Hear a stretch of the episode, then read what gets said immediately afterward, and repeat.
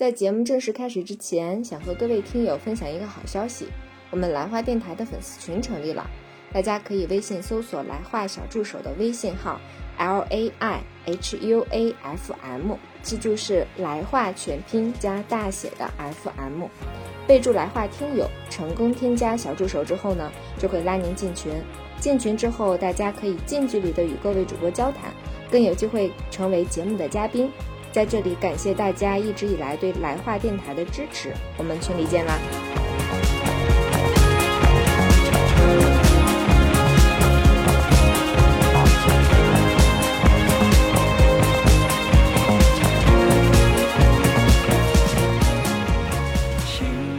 ！Hello，大家好，这里是来话电台，我是主播皮皮，我是主播芝芝，我是主播大光。今天我们跟大家聊一个。我们生活中的一个话题啊，就是那些曾经消失的夜生活据点儿。一说这个话题，我觉得大家可能就是各自都会有比较深的这种生活感悟啊。就是我们为什么想要聊这期话题呢？呃，其实也是因为在前一段时间，微博热搜有一个那里花园拆除。这个那里花园是什么地方呢？可能很多不在北京的听友。或者说没有来过北京的一些这种听友，他们可能不太清楚。其实这那里花园就是一个相当具有这种呃异域风情，然后呢，同时又汇集了很多这种宝藏店铺的那么一个小楼，是一个六层楼的一个建筑吧。然后这里面包含了什么呢？就是它会有很多的这种啊外国风情的餐厅，然后会有一些买手店。定期呢也会举办一些这种市集活动，然后呢，同时还有一些这种特别有特色的这种酒吧，其实是特别备受这个在北京年轻人追捧的那么一个具有代表性生活方式的那么一个潮流的地方，时尚生活的地方。然后这个楼呢，其实在北京的年头历史也不算短了。大光和那个芝芝应该知道，就是我呢。在北京的时间可能来北京的时间可能相对比较早，虽然说在北京生活的时间也并不是特别长啊，但是我是在一三年的实习的时候就来北京了，在我实习来北京的时候我就知道了这个地方，所以说这个地方可能说汇聚了几代人的这个青春和记忆吧，所以当这个楼被传出要拆迁的时候，就引发了很多人的这个轰动。其实在这里可以给大家类比一下，就是说，这个北京的那里花园的这个位置，就相当于什么呢？就是有点像类似于上海的新天地，或者说是有一些这种平民版的这种外滩十八号，然后又或者像是就是天津的民园西里，然后或者说是广州的八八提，大概就是这种感觉的地方。所以说呢，在这个地方。大家对于一些这个就整个那里花园的一个怀念，或者说是喜爱程度是非常深的。所以说，当这个楼被传出拆迁的时候，大家就是纷纷在网上就表达出了不舍，或者说是依恋，或者说是怀念的一些情怀。所以说，我自己在看到这个楼要被拆迁的时候，其实也是挺思绪万千的。这个地方啊，其实伴随着。就我自己而言啊，其实也是度过了很多这种特别美妙的夜晚，包括其实像我和大光也在年轻的时候啊，也经常是去那边会去喝喝小酒、溜达溜达什么的，就真的是给我们留下了非常深的这个印象。那里那边其实第一次去也是皮皮带我去的，但是我基本上去过的时候，基本都是在晚上天黑以后，所以说其实我的印象当中的状态都是天黑以后的样子。但是前两天它被拆之后，看网上好多的那个公众号也好啊，什么那个新闻也好，会爆出一些它白天的一些样子，就是白天里边的一些个样子，让我感觉它原来是一个地中海风格的这么一个建筑，配色呀，南欧地中海南欧地中海配色呀，这种建筑风格有点像，这是我在之前晚上去没感受到。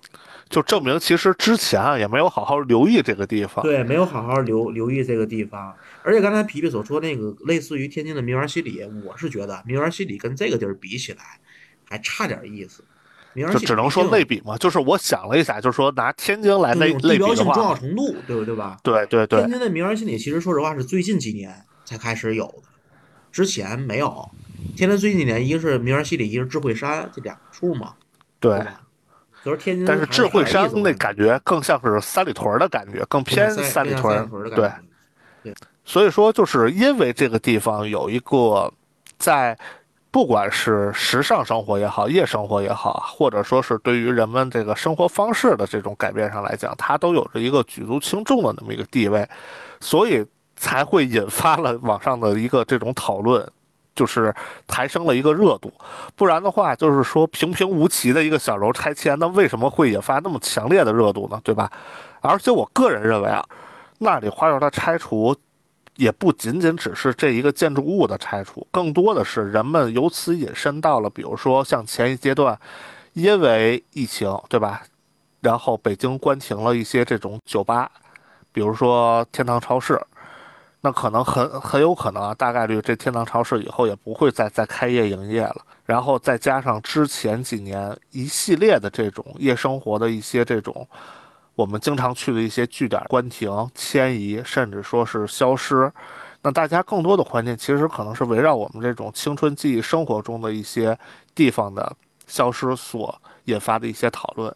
因为我看的一些讨论下面就说啊，就是那里花园也没了，曾经的比如说三里屯的脏街，对吧？这大家好好多人都知道，三里屯的脏街也消失了，什么工体这边的一些这个夜店也都拆除了，对吧？就是好像。一一一整夜之间，我们曾曾经属于我们特别熟悉的地方，就全都变没了，就感觉出来大家对有一些东西还是挺怀念的。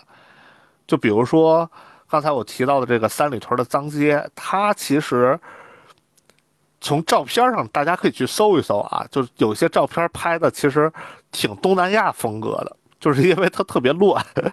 就为什么叫脏街？就当时它特别乱，周围的这个店铺各种店铺林立啊，什么餐厅、酒吧、买手店，然后街边小摊小贩，对吧？这各种这种商贩林立，所以说整个那边的环境其实是特别喧嚣沸腾的。尤其到了晚上之后，而且这三里屯这边有很多的外国人嘛，就外国人也特别喜欢这种地方，所以当时得了一个绰号叫“三里屯脏街”。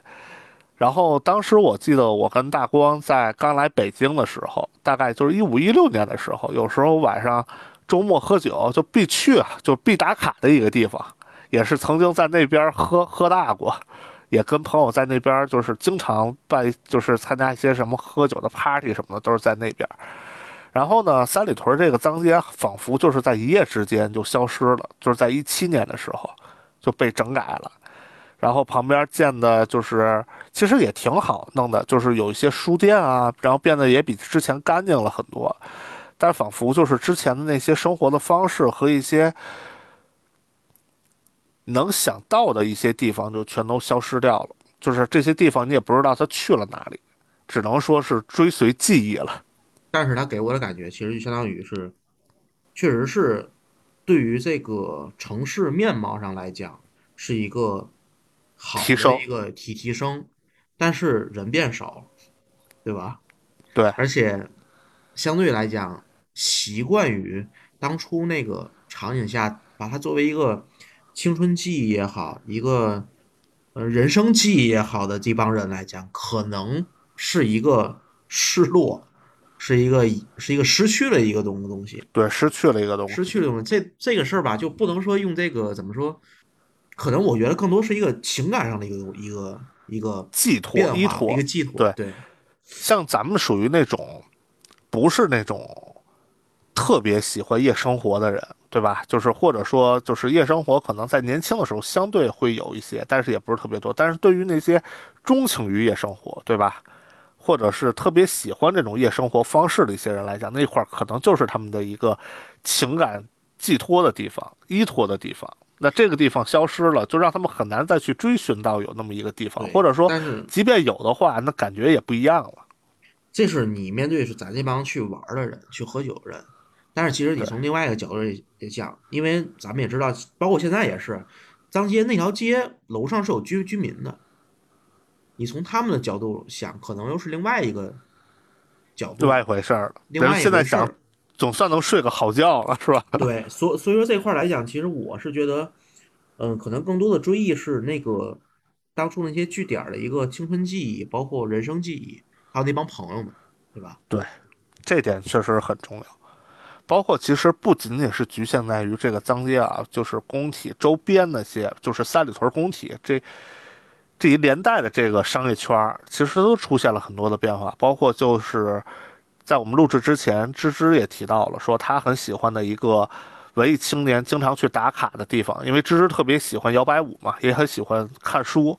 他喜欢的一些地方，其实也是在这附近，好像是对吧？然后对也是在这几年，它也消失了。对，我就我印象中吧，就我可能去老书虫的次数很少，但就就你可以给大家简单介绍一下这老书虫这个地方。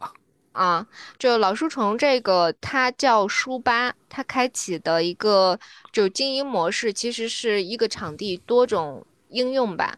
然后它白天的时间呢，就是咖啡吧加书吧。就它主要的话就是让大家可以看书，而且就是看书的时候还可以喝一点东西。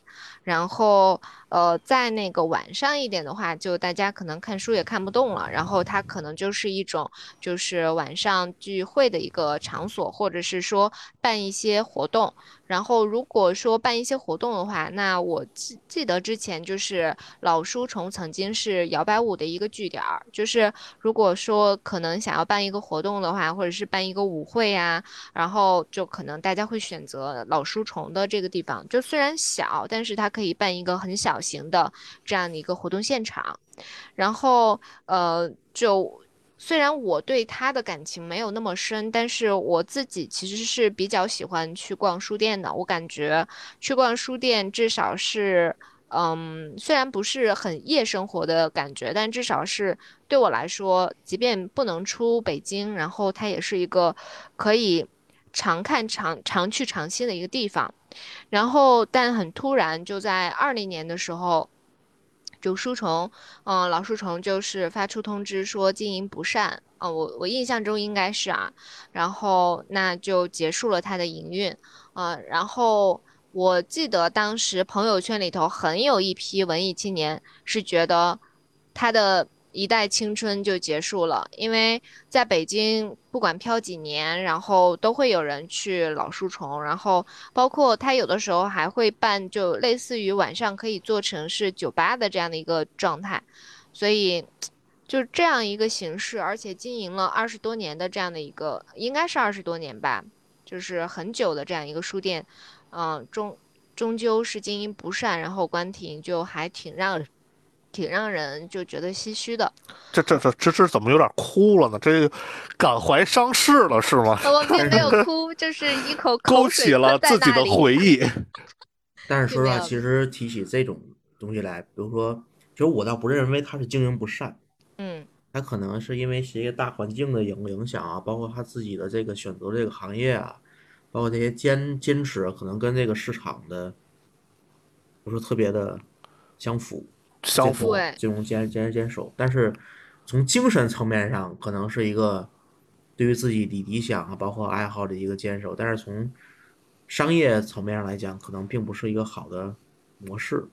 对，因为这点其实我自己也想过，就是说为什么说当初咱们喜欢这些地方，包括芝芝提到这个老书虫，虽然我没去过啊，但我一听，我觉得其实它应该也是很多人喜欢的那么一种类型的地方，就是说他是。比如说喜欢看书的人，对吧？他是可能是作为一个二十四小时的这种图书馆或者阅读的地方所存在的。对于喜欢这种社交、文艺社交的人来讲，他可能就是是一个能聚集起相同爱好的人，对吧？在一起可以这种研讨啊，或者说聚会的地方。那喜欢比如说摇摆舞，他可能就是大家喜欢在可以在一起玩啊或者交流的那么一个地方。他肯定会聚集那么一些一批人在这个地方的。那包括其实像我刚才跟那个大光提到的一些，比如说经常去脏街啊，他当然受制于说。啊、政策上的一些改变，对吧？这个好多东西都是避免不了的。但是呢，另外一点就是说，因为好像是随着我们这一代人，或者说年纪稍微再长一些的人，对吧？大家都慢慢成长起来了，对吧？成家立业，然后有孩子了。那你之前的这种生活方式，比如说对于夜生活的这种方式，那肯定不可能像之前一样，就大家慢慢的可能就相对就比较规律了，对吧？就用我现在找不着特别好词来形容，可能就比较规律了。那当下年轻人，零零后或者九五后，他们的一种夜生活方式，很可能跟我们之前就不太一样了。他们所追求，比如说，对吧？玩的一些东西啊，喜欢的一些东西，可能就不在这上面了。我举个例子，只能说，就是刚才皮皮所说的，我举个例子说，你比如说咱们年轻的时候，当然现在也不老啊，就是说咱们小的时候，就是正能造的那个那个阶阶段去的，二十四五岁，对吧？二十四五岁，你比如二十出头，对你比如我这边可能有时候当时去网吧开个黑，对吧？这网吧名儿，对吧？就哪哪哪见，对吧？去台台台球厅，我们之前有个叫少林少林台球厅。对吧？这一下午就泡在那儿，这都是据据点。但是现在的小孩儿，零零后，嗯，零零后这帮可能未必玩这些东西，包括 KTV 也好。我觉得零零后他们可能是不是特别爱去什么网吧呀？对，包括现在其实家家都都有网，家家都有电脑，有都玩手游，都不需要。对，玩手游，对网网游大家都玩的很少了。然后现在年轻人更多的是，比如说什么剧本杀，剧本杀，对。然后晚上去蹦迪夜店，得去那种就是像什么 OT 啊、十三那种，就是得有百大，对吧？又特人多，得得那种热闹。这种小众一点的，可能他们就没有兴趣了，对吧？你看，所以说一。这这就证明我已经脱离那个那个啥了。刚刚皮皮提的 OT 百大这个，我我需要解释一下，就是它就是 OT，就是那个工体现在比较具有代表性的夜店。然后呢，百大就是指就是入选，它有一个榜单，就是比如说啊，有些这种权威机构会评评，每年会评选出来，比如说就是。以这种电音啊、现场的氛围热闹度啊，评选出这种百大的酒吧夜店，所以就简称叫百大。像 OT 之前就是处于这个百大的行列之中的，所以就是。你看，你要不解释，我还以为那个百大是百大 UP 主呢。就是这个酒吧是那个不同不同圈子里对于这个词儿的这个理解不一样。你知道你在我们这圈里边的 O O OT 是啥？就是玩魔兽世界打打副本，前面不得有个 T 吗？然后后边 DPS 输出超过那 T 叫 O Over T O T 了，Over T O O T 的下一步就是倒 T，代沟啊！所以其实就是回到我们这个夜生活这剧点来讲，其实更多的是我们我觉得啊，当年咱们这些人玩的其实形式也很丰富，对吧？然后呢，种类也很多。就我再举几个其他的例子，比如说。什么汽车电影院？现在好像这个也都没有了，对吧？长那个不是那个朝阳公园门口那有一个汽车电影。现在现在还有是吧？对对，我记得那会儿有什么汽车电影、汽车电影院，这也是当时特别流行的一种。这个汽车电影院我更多是在那个美国电影里边看见。对。然后包括刚才我说的就是 Live House，对吧？在鼓楼那一片儿。当年那个阶段的时候，还不像现在有这个乐队的夏天，或者说是一些这种，呃，短视频造势，就是把一些这种摇滚乐队啊，或者说是一些这种 hiphop 的这个乐手去追捧起来，只是大家单纯的一种爱好氛围，然后聚集起来，说，比如说到周末去看个演出啊，或者现场演出的这种感觉。然后在北京的鼓楼这边就会有很多的这种现场演出的地方，但是现在这些地方也就是搬迁的搬迁，消失的消失。而且说现在想看一场特别纯粹的这种地下的这种演出，你很难去找一个味道纯正，然后感觉又特别对的地方。就是说实话，我还记得早几年间，就是早个六七年间的时候就。晚上可能朋友约着去那个，差不多也就是鼓楼的那附近吧，就是基本上约的都是去那种，就是他有那个现场的这样的一些，呃，酒吧。对，对，然后再过了几年之后，我觉得也可能是年龄变化，然后就是身边的圈子也变了，然后再约的话，基本上就是要么就吃个饭啊，要么就，呃，或者是找一个小茶馆，对，喝个茶。什么的。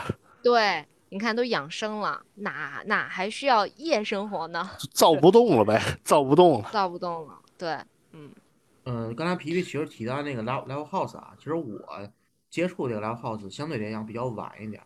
live house 其实，但是晚也要早过乐队的夏夏天。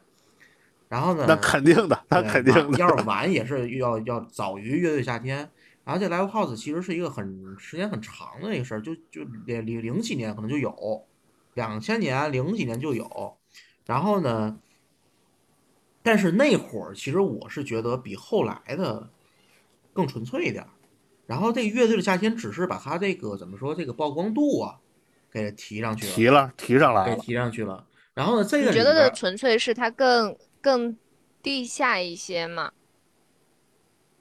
嗯，它的纯粹我理解，第一是本身大家去看第一看演出的目的。第二是乐队演出的这种感觉，第三还有是整体这种氛围，就不管是演出的氛围也好，还是周围对于这些，就是它所形成的一些这种小众文化的这种氛围也好，其实这些感觉是更纯粹。就比如说我举例啊，就是这点芝芝，其实咱们之前前两年的时候也谈到过，就是说当时咱们去看那音乐节。之前你去一个摇滚音乐节，对你去看摇滚音乐节的时候，你感觉是什么样的，对吧？就是那次给我的感觉，就是大家好像是追星去的，就是追星应援，是这种感觉。就其实回到这种小型 live house 现场，其实它也是这样。就比如说现在某某，对吧？什么这种所谓的一个乐队，对吧？有一定流量的，他现在去演出了，那很可能是一些这种。喜欢应援或者追星的这波人，他赶紧去买票，对吧？我要看，我要如何如何了。那其实之前，咱们去看演出，就大光提到的，就是我们去看一场演出，我们可能会看一些乐队的阵容，但是除此以外，我们觉得就是，哪怕这个乐队我不知道，我没听过，对吧？这个里头所带来的这种氛围感，或者说这个演出的感觉，那可能也是我喜欢的。那现在的话，可能很多人说，哦，不是这乐队，我不知道，那就不去了。对吧？不看了，没听过，有什么歌啊？对吧？那种感觉，我觉得就就不对了。而且另外一个还有一个就是说，现在究竟什么叫 live house？其实我是觉得，在年轻一代，就是由这帮乐队夏天带起来的这帮粉丝看来，不一定他们理解的就是准准确。他们可能认为，嗯，怎么说？你们知道有一个叫胡桃里吗？啊，知道。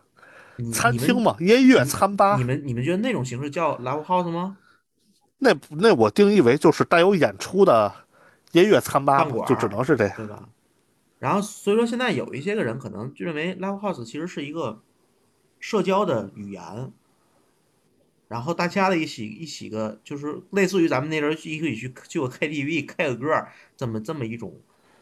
方式就就是现在年轻人可能觉得有个现场乐队演出就叫 live house，是吧？音乐不音乐的哪种方式不看不重要，包括去音乐节也是一样，它就跟逛公园其实是一样的。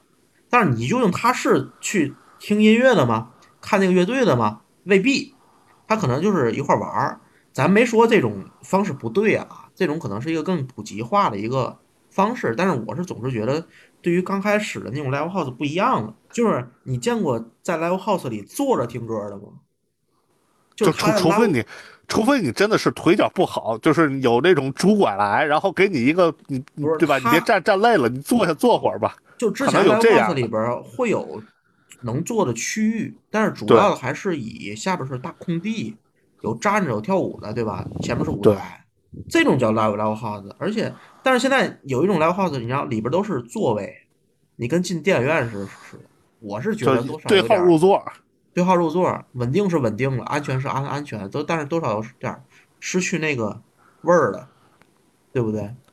还包括我之前听过一个，就是说他们去猫这种 live house，他们觉得这里边连个坐的地儿都没有，然后呢进去黑乎乎一片，对吧？觉得可能，但是当时我心里就想，他们可能不是特别知道什么叫 live house，他们觉得胡桃里那种算对，能点个餐，还能一边吃东西一边喝，对吧？就是点个炸酱面，对吧？之前，比如说在 live house 里就点个啤酒，那开开心的就直接甩起来了嘛，对吧？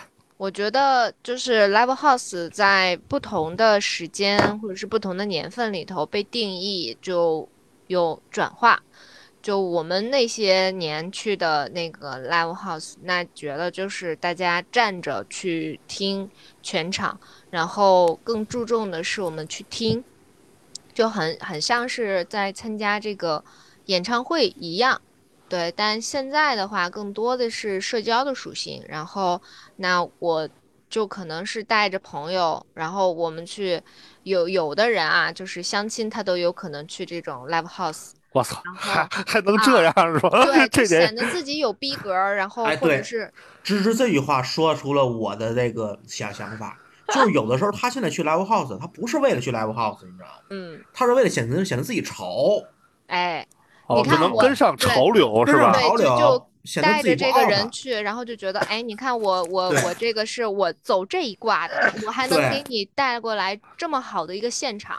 但真的那个现场好还是不好，那不确定。就是我们就来凑个热，我们就来凑个热闹吧。我们来一起唱个丢手绢吧。这确实啊，就是我觉得现在很多东西。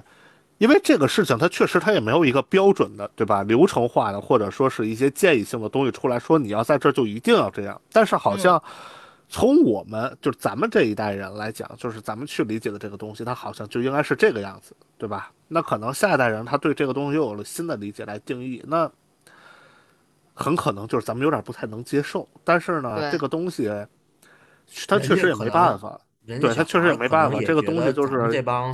老帮菜，老老帮菜，对吧？有点太落伍。对，但是其实我刚才还想说，就是但是太自以为是了，太自以为是，就是怎么爹味儿嘛，对吧？但是对，就是就是说，其实在我看来，当初那个 live house 那种形式，包括大家都是奔着音音乐去的，甭管下面听的还是在上面唱的，虽然说大家过得都很穷，对吧？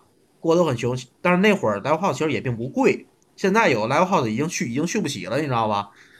但是就包括，其实你不用说 live house，就是酒吧、蹦个迪、夜店，对吧？这个当时很多东西，它其实也是很怎么讲，就是它肯定也算是一定的高消费啊。但是你对比现在的这种消费程度来讲，那现在这简直就是有点都过分了。但是我想说，就是说，其实现在咱们在主流音乐圈里边能听到的好多歌手，当年都是在 live house 这种机制下滋养起来。嗯，包括马友业、马迪，对吧？啊，对，他们当当初是也是 live house 一步一步开开始的，包括袁娅维，你知道吗？嗯，袁娅维最早也是在 live live house 里唱，后来是因为参加中国好声音，然后还包括小何，包括那谁，万晓利，他们那叫何酒吧，好像叫叫什么？就那一代。那你说到这个，我有一点疑惑啊，就是呃，刚我们提到 live house，那跟就是刚提到这些歌手，他有一些，就比如说像好像吴青峰吧，就驻场酒吧出来的，那驻场酒吧和呃 live house 区别大吗？嗯，我知道你你你说台湾的那个，台湾那个像清清风，像张悬，现在叫焦安普啊，然后像陈绮贞，他们叫女巫店、民谣歌厅。民谣餐厅有有一个叫民谣餐厅，有一个叫什么什么女巫店，嗯，女巫店就类似于江湖酒吧的感感觉，下边是喝酒，上上面是驻唱，我觉得那个跟 live house 是更更接近的。但是民歌餐厅其实，但是民歌餐厅的历史非常久，就是从蔡琴、胡德夫那会儿的民歌运动，民歌餐厅就有了。它其实就是一个餐厅，嗯，就是一个餐厅，它有点像。Blue Note 是个爵士餐厅，下面人吃饭，上面有人表演。他我觉得跟 Live House 有点差着。我我觉得这个东西就是看哪个是更你依靠的一个主要，比如说你餐厅就是人来吃饭，这个是最主要的，对吧？我说图你这东西好吃，然后呢，演出只是一个加分项。那你像 live house 是，我是靠演出来卖票，我是靠演出来，是演演出，对，主要是演出，酒水是辅助，就是喝酒吃东西，这个是辅助。说我比如说我不是说完全靠卖酒水和卖吃的来生存下去，我肯定是靠不同的乐队演出来卖票，我来支持我的正常的经营。他这个点肯定是不一样的。哎，那你这样说，这个模式是不是有一点像有一些呃线下脱口秀？它其实卖的主要也是脱口秀的票，然后辅助是可能有一些酒水的票，或者就像我之前说那个摇摆舞的那个舞会也是，主要我卖的是呃舞会的进场券。其实我觉得你脱你脱口秀那个纯是靠内容挣挣钱，靠卖票，它跟德云社有点像。嗯。还跟德云社就跟卖卖相声就说相声，你听过德云社靠茶水挣钱吗？他肯定不是靠茶水挣钱。但是 Live House 现在大部分靠酒水挣挣钱，他门票的钱的利润低，靠喝酒靠酒酒酒水挣钱。他其实更像酒吧感觉，属性又有一点点转化了，有一点不一样，我感觉。哎，但是刚才提到台湾那个民歌餐厅，因为它太早了，那会儿还没有 Live House。嗯，就没有这个概念，没有这个概念了。哎，对对，你们说这个夜生活呀，除开这个 live house 书店啊这种，就是书店转酒吧的这种，那我我我其实还想提一个，就因为我原来住那个呃北三环嘛，那北三环那边有一巨著名的商场叫爱琴海。然后哦，知道知道，对，知道吧？然后我因为我读书就在那附近，所以从我读书见它起来，到我工作了几年之后见它改成那个，就是呃，原来它算是它算是那个购物中心，现在改成是那个职场了。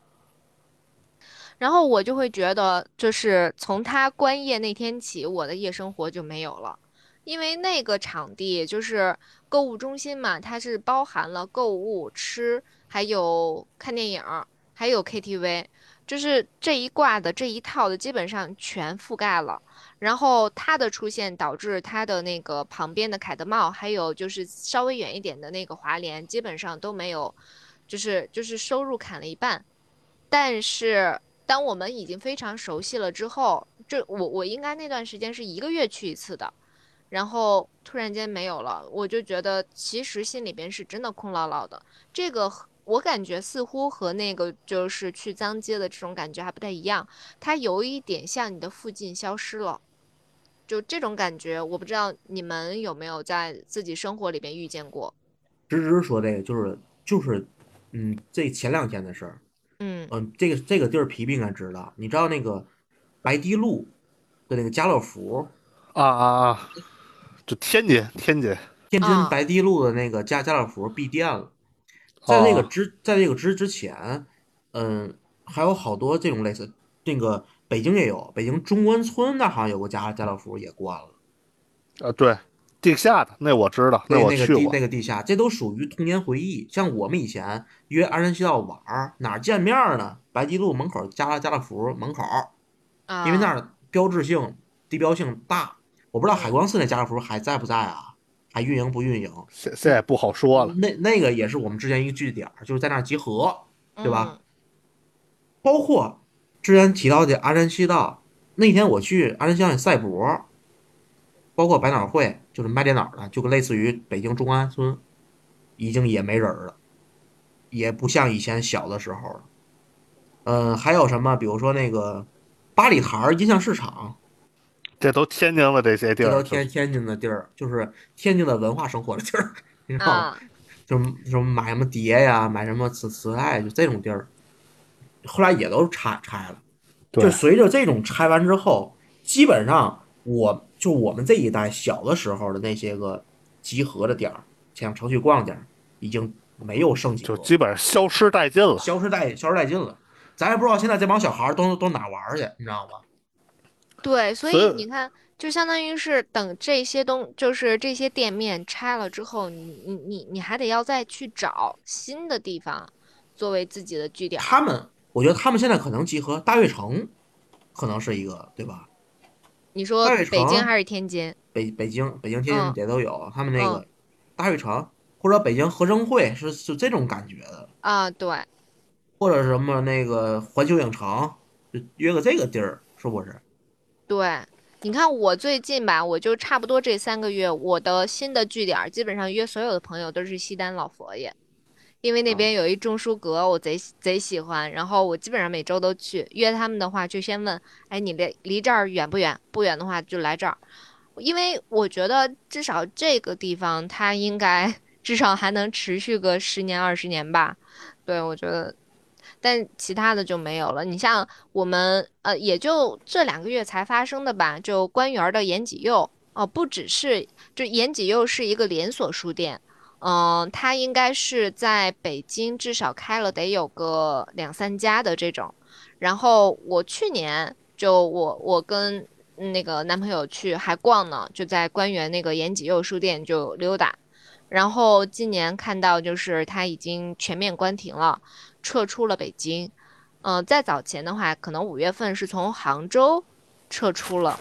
对，据说这是一个最烧钱的网红书店，然后经营不善，也就全面撤店了。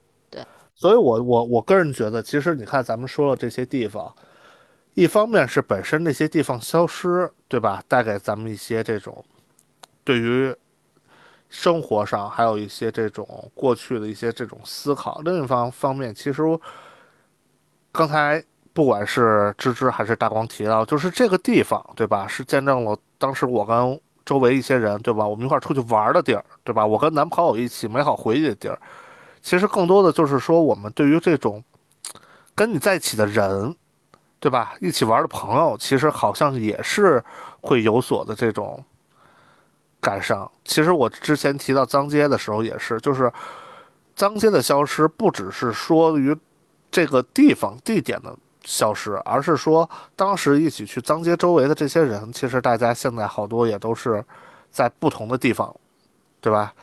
就是有些朋友可能选择了回家，有些人选择了去另外的城市。那大家之之前在一起玩，或者说是一起过的这个美好的回忆，好像就是说在能相聚，其实就变得很难了。所以说，有的时候这个地方可能就是承载了我们很多这种青春回忆的地方，就不不只是对于这个地点的怀念，其实也是对整个青春的一个怀念吧。对于我们之前的一些这种年轻造作的生活的一个怀念，我觉得是。刚才我们说了那么多啊，其实并不是说号召大家，或者说提倡大家就是要多多参与夜生活。其实夜生活的这种生活方式啊，它其实并不是很健康，尤其现在年轻人，对吧？在工作、学习这种压力下，他可能需要一个合理的宣泄的一个出处。那适当的夜生活，或者说大家的聚会出来玩一玩是可以的。但是呢，不提倡大家经常啊把这个夜生活引以为荣，就是说以熬夜为荣，对吧？以不熬夜为耻，这种生活我们是不提倡的。所以呢，大家在就是能把握住这种生活方式的前提下，然后多多跟朋友出来相聚，然后呢，好好的享受青春，享受这个夜生活的时光带给大家的这种快乐，我觉得其实是很不错的。而且呢，希望大家就是多多尝试不同的这种，不不要只是说一到了夜生活就喝酒啊或者干什么的。像芝芝说到的，比如说大家能在一起一块儿去看看书，对吧？或者说是培养一些新的这种兴趣爱好，比如说摇摆舞啊，或者说是其他的一种这种有益于身心健康的一些活动，比如说能聚在一起看个电影，对吧？做个什么围炉夜话，对吧？大家去讨论讨论这种当下的一些文化生活，其实我觉得也是不非常不错的。所以呢，希望现在的这些年轻人，包括我们的听众，大家也是能在这个各自的生活中培养出多种的多重的这种兴趣爱好吧，然后丰富自己的生活。那我们这期来话节目就到这里，我们下期来话再见。拜拜拜！欢迎大家搜索“来话电台”，订阅我们的播客。如果你觉得电台内容还不错呢，还请大家积极的点赞、评论，给各位比心啦！的时间，在你眼里成为了无限，青春充满了不眠，是为了追寻更多的明天。